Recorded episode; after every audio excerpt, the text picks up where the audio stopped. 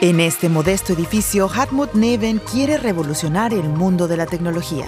Su laboratorio se ubica en un lugar apartado y seguro de la Universidad de Santa Bárbara, en California.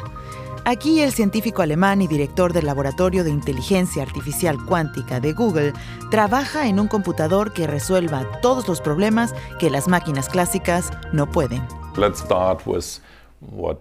Empecemos por el cambio climático, quizás el problema más urgente de nuestro tiempo. Sería maravilloso que tuviéramos un reactor de fusión nuclear para producir energía climáticamente neutra. La fusión nuclear se logra juntando dos núcleos atómicos positivos que se fusionen y liberen energía. De este modo, los científicos esperan reducir las emisiones de gases de efecto invernadero, pues a diferencia de una central eléctrica tradicional, la fusión nuclear no libera dióxido de carbono. Um, pero estos dos núcleos atómicos no quieren fusionarse. Es algo similar a los polos iguales de dos imanes. Se repelen mutuamente. Para resolver el problema de la fusión nuclear se necesitan las leyes de la física cuántica. Por eso una computadora cuántica es la mejor opción para acelerar el desarrollo de un reactor de fusión.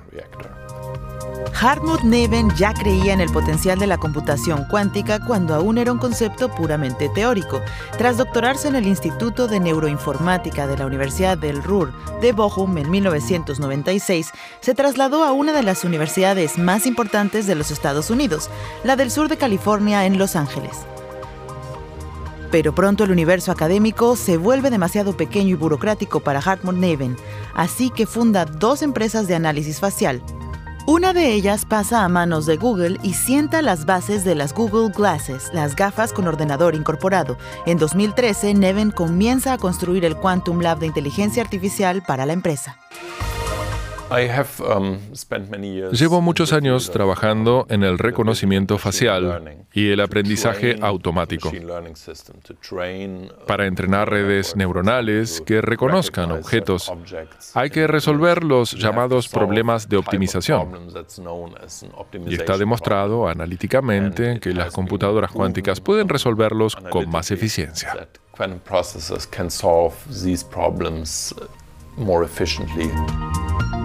Cuando la compañía presentó el primer chip cuántico con 49 qubits en Las Vegas en 2018, Neven anunció en su blog que su equipo ya había construido el chip Bristlecon de 72 qubits.